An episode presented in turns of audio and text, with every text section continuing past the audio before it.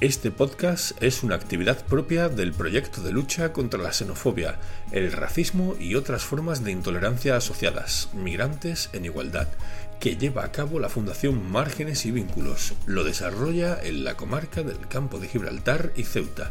Este proyecto está financiado por el Ministerio de Inclusión, Seguridad Social y Migraciones junto al Fondo Social Europeo Plus.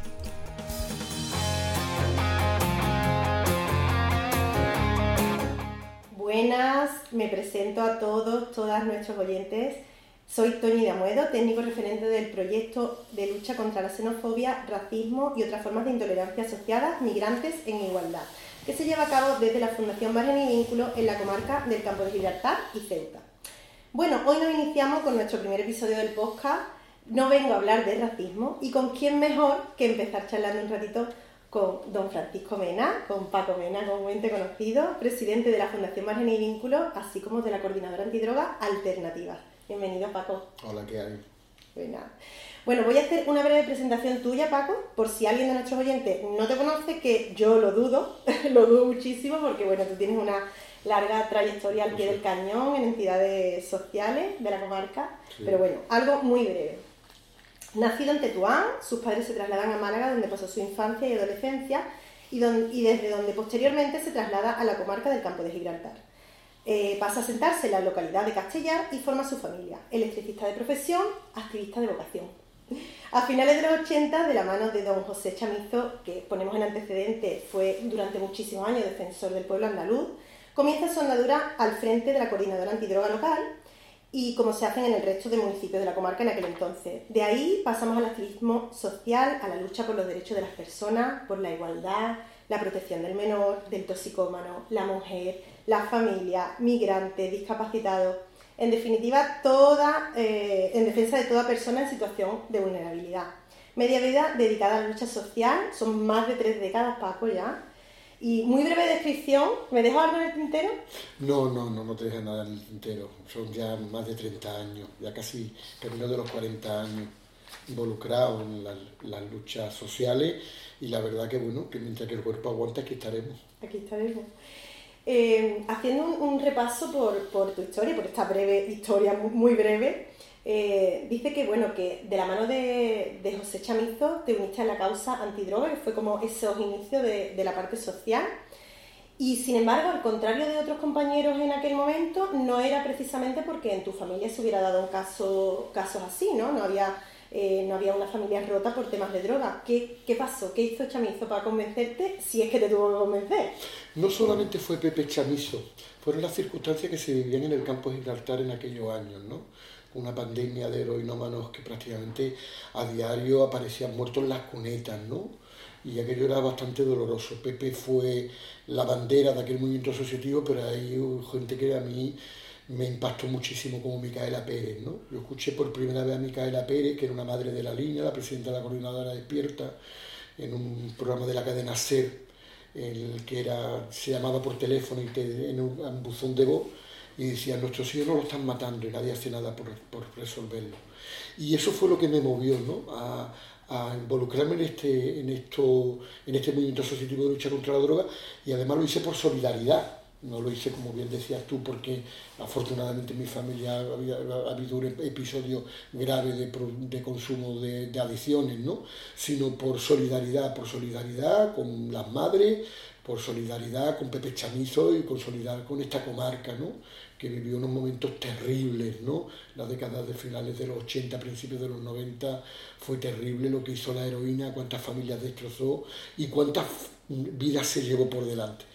Bueno, lo hice ahí, creando la Asociación contra la Droga de mi pueblo, pequeñita, y luego, bueno, pues Pepe Chamizo la hace el defensor del pueblo y a partir de ahí pues él toma la decisión o, le propone al resto de asociaciones que yo me haga cargo de la coordinadora alternativa. Yo pensé que esto iba a hacer por, por dos, tres años y bueno, y aquí llevo ya casi 40 y después pues, me hice cargo también de la Fundación Margen y Vínculo y también llevo ya prácticamente de la presidenta de la Fundación Margen y Vínculo para prácticamente ya casi para 20 años Sí, sí, la verdad que he hecho una, la mirada atrás y parece que fue ayer, ¿no?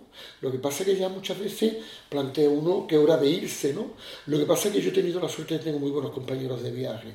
El movimiento asociativo de lucha contra la droga, que está formado por dos asociaciones que forman parte de la junta directiva de Alternativa, eh, son muy buenos compañeros de viaje. Entonces, cuando yo les planteo, oye, ya es cuestión de que de irme y tal, ¿tú dónde vas a? Si nosotros estamos muy contentos y tal, y la verdad que son compañeros, gente comprometida, buena, eh, solidaria, con empatía y la verdad cuando se está con un grupo de personas así pues merece la pena, ¿no? Lógicamente de seguir eh, en esta lucha, con esta causa y sobre todo porque el campo de Gibraltar sigue teniendo un problema grave, ya no con el consumo de drogas sino con el narcotráfico que es lo que nos diferencia de otros lugares de España.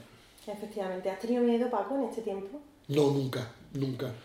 Y mira que el miedo, como digo yo, mm, cada persona lo decide el miedo que puede tener. Si hubiera tenido alguna vez miedo, me hubiera ido a mi casa. Lógicamente esto no se puede hacer con miedo, esto se hace desde la solidaridad y desde el compromiso. Y yo estoy aquí porque quiero, esto no es mi trabajo, ni estoy obligado. Por lo tanto, el día que tenga miedo, eh, me voy a mi casa. Es verdad que no soy un iluso, lógicamente que también lógicamente a lo largo de todos estos años hemos vivido todas situaciones complejas y complicadas, sobre todo yo, hay que recordar que nosotros nos personábamos durante muchos años como asociación particular en los casos de narcotráfico, nos hemos enfrentado al narcotráfico, lo que pasa es que como digo, tengo un grupo de compañeros extraordinarios que me acompañan a todos lados, que están pendientes de mí, que me protegen y la verdad que eso hace mucho, pero el día que tenga miedo me voy a mi casa. Muy bien. En la década de los 80 y los principios de los 90, como decías, Paco, el toxicómano era un poco estigmatizado, era el principal problema, el culpable de la inseguridad ciudadana, de los males que había en la ciudad. ¿Tú crees que ese estigma sea, eh, lo ha heredado actualmente el inmigrante? Bueno, eh, pues eh, lo ha heredado en, cierta parte. Lo que pasa es que yo creo que se está haciendo un buen trabajo en líneas generales para que la sociedad entienda que un inmigrante es una persona como tú y como yo que tiene su anhelo, su sueño y que ha venido a este primer mundo para conseguir ese futuro que en su tierra no lo tenía. Ya es bastante duro eh, abandonar tu familia, tus raíces, tu pueblo, eh, tu cultura y venirte a otro lugar que es diferente, en el caso fundamentalmente de las personas que vienen de África, cierto que la inmigración también hay que tener en cuenta de dónde viene, ¿no? La de Sudamérica no une con ello pues por dos cosas fundamentales, en una cuestión el idioma y luego la religión Mientras que con los que vienen de África, fundamentalmente, pues en ese aspecto no tenemos eso. Primero tienen la dificultad del idioma y lógicamente tienen la diferencia con lo de la religión. Entonces aquí eso estigma, eh, hay sectores de la sociedad que les gusta estigmatizar y etiquetar, ¿no? Es antes entendíamos que los yonkis eran los malos, los rateros, los que robaban, y la sociedad entendió, afortunadamente, que ha sido el gran avance, que era un enfermo, y además luego la sociedad también, esto al principio era nada más, las personas que tenían problemas de adicciones eran personas que nada más eran de familia humilde y lamentablemente la droga lo que ha hecho es igualar a todas las capas sociales, ya no es así. Y después, pues lógicamente la inmigración, lo que pasa que todo se hace en base a mentiras, a medias verdades y a cuestiones para que la sociedad de alguna manera se lo crea. Y eso es lo más importante, contrarrestar todas esas mentiras. Eh, te hemos escuchado muchas veces, Paco, decir que en Algeciras se dan unas circunstancias especiales, que es una ciudad hospitalaria, sensible, dado ese rasgo multicultural que tiene. ¿Tú crees que podemos temer que se rompa ese modelo de convivencia a raíz de lo que pasó con el asesinato del sacristán en Algeciras el pasado enero? Estoy convencido que no. Además, fue, el hecho fue tajante desde el primer día. Mira que cuando ocurrió aquello me llamaron muchísimos medios de comunicación a nivel nacional eh, para ver el, que, cómo iba a afectar esto. Y fui muy tajante. En algún medio de comunicación me dijeron, lo dicen muy seguro, digo, lo digo segurísimo porque creo que conozco bien a la ciudad de Algeciras, a los vecinos de Algeciras, y yo sabía que esto no lo iba a romper. Primero, al frente de lo que ocurrió, se pusieron la comunidad musulmana, fue la primera que lo rechazó sin ningún tipo de grieta, ¿no? En este caso, los imanes de, la, de, la, de las mezquitas salieron de momento diciendo que eso no es lo que predica el Corán y que un buen musulmán no hace eso efectivamente, fue fantástica. Pero luego la sociedad en general. El modelo, como dicen a decir, está arraigado a lo largo de su historia. Es decir, la inmigración en España es un fenómeno relativamente nuevo, ¿no? Y viene cuando nos desarrollamos económicamente, pues empiezan a venir inmigrantes porque aquí, lógicamente, pueden conseguir un futuro que no tienen en su país de origen. Vale, esto ya se vivía en Francia hacía muchísimos años, en toda Europa. Vale, pero nosotros hemos visto la cara más fea de la inmigración, ¿no? que son los muertos en el campo de Gibraltar. Sí, los migrantes que vienen en muchísimos casos a Europa y que vienen de Sudamérica llegan a un aeropuerto, llegan en avión.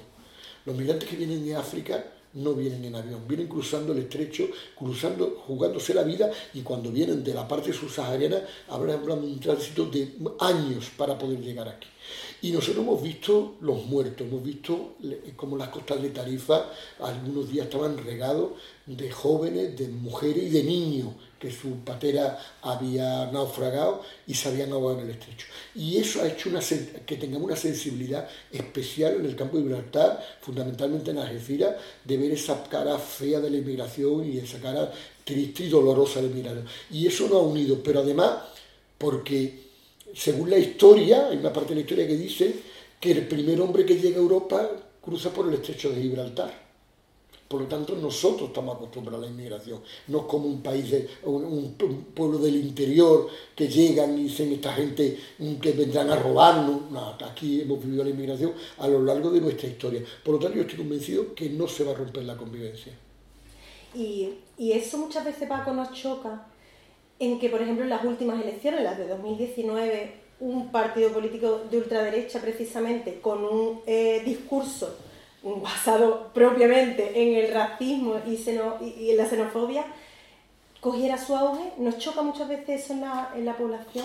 Bueno, yo creo que el voto de voz en muchos casos, en este caso, es un voto de, de, gente que está hastiada de los partidos tradicionales, porque no solo en Algeciras pasó, en municipios pequeñitos de la comarca, donde eh, no hay migrantes, eh, también sacó buenos resultados. Yo creo que esto es, eh, es, un cúmulo de circunstancias donde el discurso que tiene, un discurso populista, no solamente con la inmigración, con la negación de la violencia de género, por poner otro ejemplo. Con los derechos de las personas del colectivo LGTBI. Efectivamente, por lo tanto, no solamente la inmigración, con todo eso, ¿no? Por lo tanto, eso cala en una parte de la sociedad, lo montan en base a mentiras porque es mentira a que los inmigrantes vienen a robarnos eh, el trabajo, vienen a quitarnos la guardería, vienen a quitarnos la salida pública, porque ellos son los que se aprovechan, la, empiezan a decir que un inmigrante tiene de paga 5.000 euros. Eso es mentira en el 99,9% de las ocasiones que lo dice. Y eso cala en una parte de la población que en muchos casos está hastiada de los partidos tradicionales. Por lo tanto, hay quien se lo tienen que hacer ver son los partidos tradicionales, tanto de derecha de izquierda, porque hay eso y que no ocurre solamente en España, hay que tener recordar que en Francia la ultraderecha es muy potente, pero también en Holanda o en Bélgica, en Alemania también ha tenido un repunte importante, en Italia que está gobernando también en coalición. Por lo tanto, yo creo que los partidos de izquierda eh, tienen que hacérselo mirar a ver por qué no llegan a esa parte de la población y el partido tradicional de la derecha y hegemónico, como puede ser el Partido Popular también, se lo tendrá que mirar y ver qué falla y qué no son capaces de transmitirle a esa parte de la población que entiende que hay que votar un partido de extrema derecha. Entonces, afirmamos que nuestra comarca no es una, comarca racista, ni No, no, mucho menos que va. Además, nosotros hicimos, en, en la Fundación Margen, hicimos una pequeña encuesta en el 2017 donde encuestamos a personas españolas y inmigrantes, como el modelo de convivencia y la encuesta salió fantástica, es decir, además se hizo en la calle, mm, al primer que llegaba por ahí le preguntaba, los migrantes estaban encantados de estar aquí, pero es que los autóctonos estaban encantados, diciendo que ellos se relacionaban a diario con inmigrantes, que, que iban a tiendas de inmigrantes a comprar, que cuando estaban en el, en el centro de salud compartían el espacio con las personas migrantes, en los centros educativos la multiculturalidad que hay en la zona sur, en los IE o en los colegios de primaria, es extraordinaria. Por lo tanto, yo estoy convencido que ese modelo no se va a romper. Lo que pasa es que lo tenemos que cuidar. Bueno, para eso está nuestro proyecto. Yo soy la, técnico referente del proyecto Migrantes en Igualdad, que lucha precisamente para eso, porque se ha visto que también muchas veces hay mucha infradenuncia o hay situaciones de discriminación. Mm. Entonces, bueno, que ni siquiera los propios migrantes se han visto, mm. o sea, la han identificado. Entonces, bueno, para eso estamos proyectos como... Efectivamente, lo tenemos que cuidar, lo tenemos que cuidar. Nosotros con nuestro proyecto y la ciudadanía en general la tienen que cuidar. Y ahí también juega un papel muy importante las administraciones, y sobre todo la local. Las administraciones más cercanas del ciudadano son los ayuntamientos y los ayuntamientos tienen que cuidarlo. Y en ese aspecto yo creo que lo cuidan muy bien.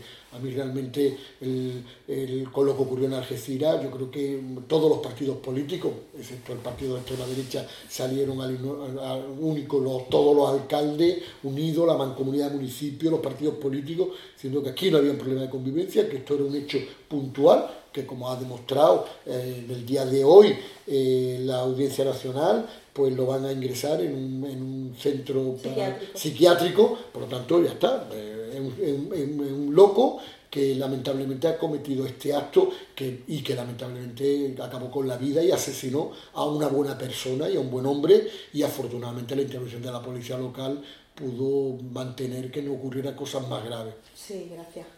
La verdad es que fue un mm. hecho terrible, y muy doloroso, pero es verdad que toda la... Mm la comunidad del Campo de Libertad se unió y, bueno, desgraciadamente pues es lo que, lo que conlleva con locos así.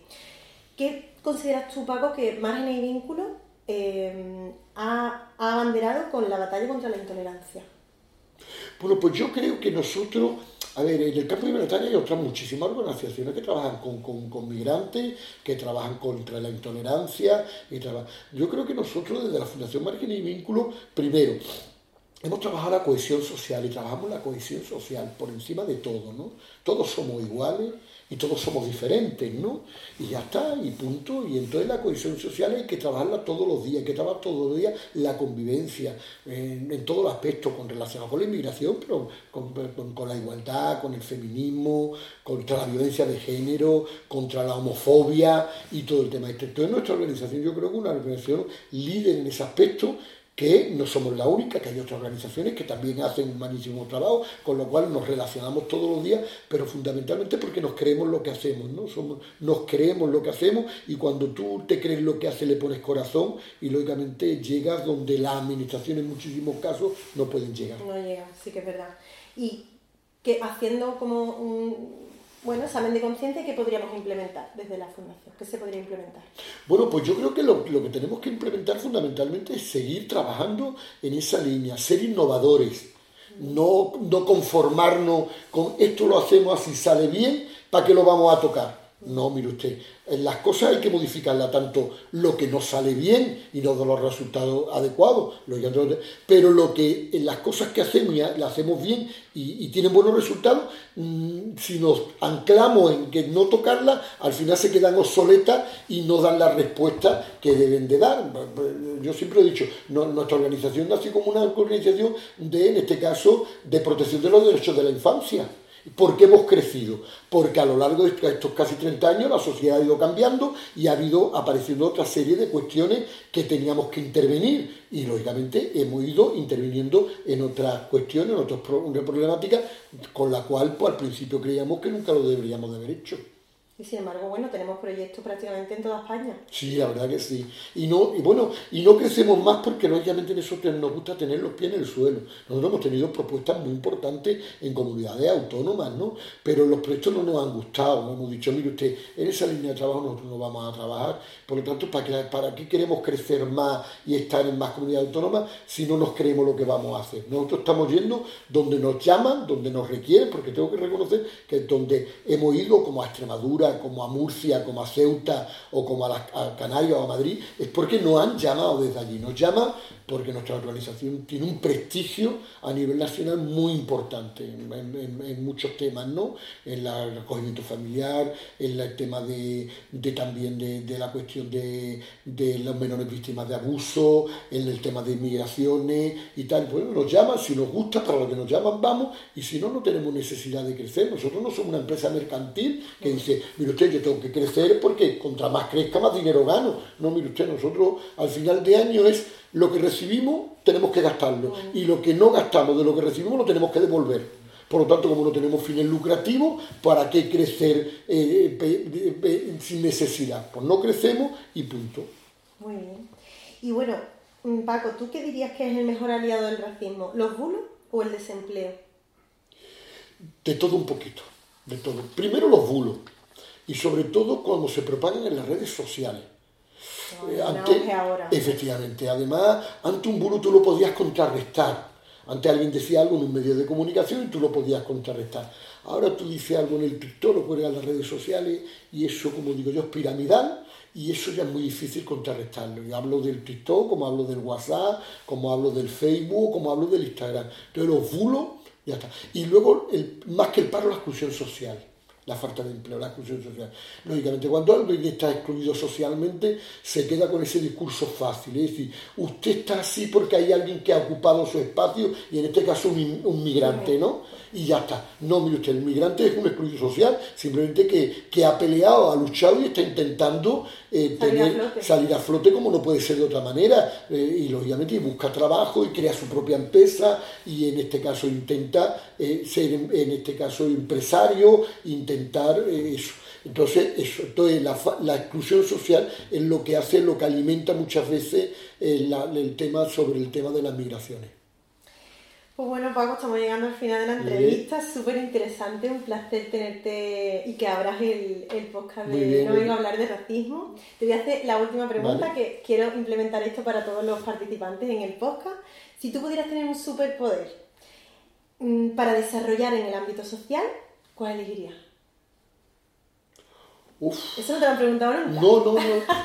bueno, yo, los, superpoderes creo que son de los superhéroes, ¿no? De, de Marvel. Imaginar. Bueno, pues yo, yo el, el, superpoder, el tener la capacidad de, de, de alguna manera de, de poder llegar a todas las personas e intentar ayudar a todo el mundo que le pide ayuda. Yo recibo todos los días multitud, multitud de, llamadas telefónicas de personas que me ven y que piensan que yo puedo ayudarle a todo ello. Y lamentablemente no, no, tengo una varita mágica, yo no le puedo dar empleo, yo no le puedo resolver su problema, pero lógicamente yo tengo mucha empatía con las personas, ¿no? Y me gustaría poder resolverle el problema a tantas personas que tienen situaciones complejas, difíciles, que en muchos casos han tirado la toalla y que, y que lamentablemente se van, se van a quedar en el camino. Poder ayudar a todas esas personas, pero bueno, esa varita mágica, ese superpoder, no lo tengo. Bueno, si soñáramos, sería ese. Ese sí.